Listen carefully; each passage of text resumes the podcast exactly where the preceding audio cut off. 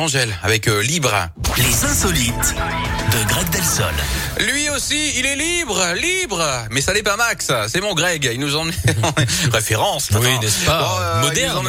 C'est bien. Vous avez vu un peu. Vous faites référence à mon âge parce que ce serait insolent. Non, pas du tout.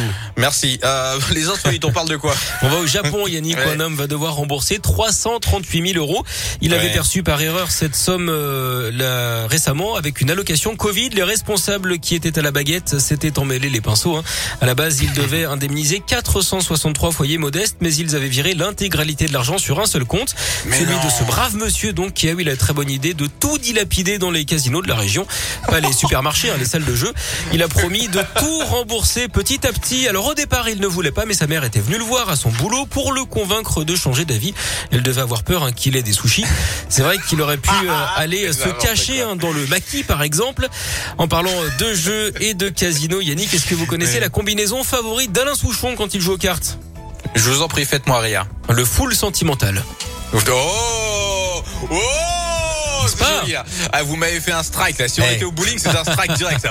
Bam, direct, un double strike. Voilà, sans se perdre. Bon, en tout cas, merci à vous. hein. Vous revenez demain parce que vous me faites rire, d'accord? Ça marche.